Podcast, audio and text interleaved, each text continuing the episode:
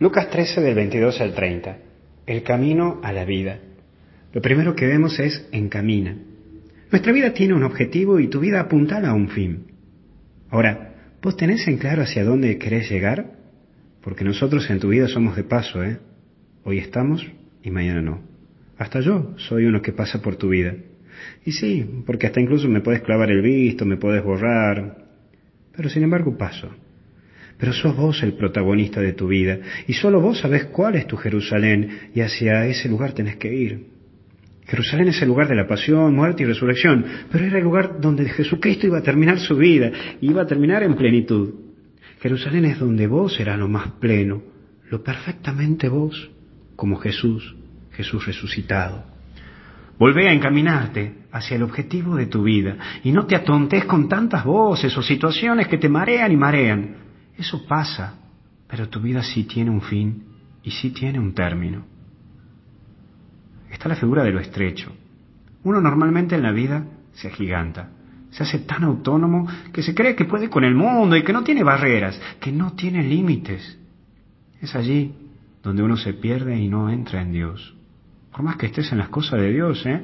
por más que estés en el grupo parroquial, en el movimiento, en la iglesia, en donde vos quieras, hasta en lo más sano y hasta en lo más santo. Pero muchas veces uno se pierde y se agiganta. Cuando vos entras en una actitud de desprenderte del hermano, aislarte, porque te crees que sos más o que lo podés todo, te haces tan pedante, tan infumable, que hasta te quedas solo. Y hay gente que termina quedándose solo porque se hace imbancable. Te agarra incluso ese síndrome del superhéroe. Mira, y eso es lo que une a Batman con Robin y hasta incluso con Superman y con todos, con Flash, con todos los superhéroes que quieran. ¿Sabes cuál es lo que lo une? Salvan a todo el mundo, pero quedan siempre solos. Que no te tome ese síndrome, porque a vos, a mí, nos gusta ayudar mucho a la gente, nos gusta ayudar mucho a nuestra familia, a mi mamá, a mi papá, a mis hermanos, a todos. Pero si no controlas, no te controlas y no sabes valorar tu vida en todos los aspectos, pagarás el precio que ello implica, el de un superhéroe. Le resolves la vida a todos, pero quedas solo.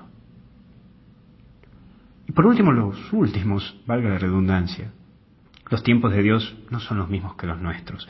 El Señor te respeta tanto que para Él no hay cristianos de primera o de segunda.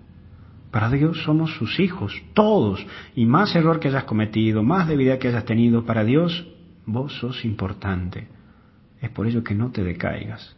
Buscalo a Dios en todo momento y volvé a Él. No te desanimes en esta vida, porque con Dios podés salir adelante siempre. Así que a seguir y a no ser un cristiano superhéroe, ser cristiano en plenitud con Cristo resucitado.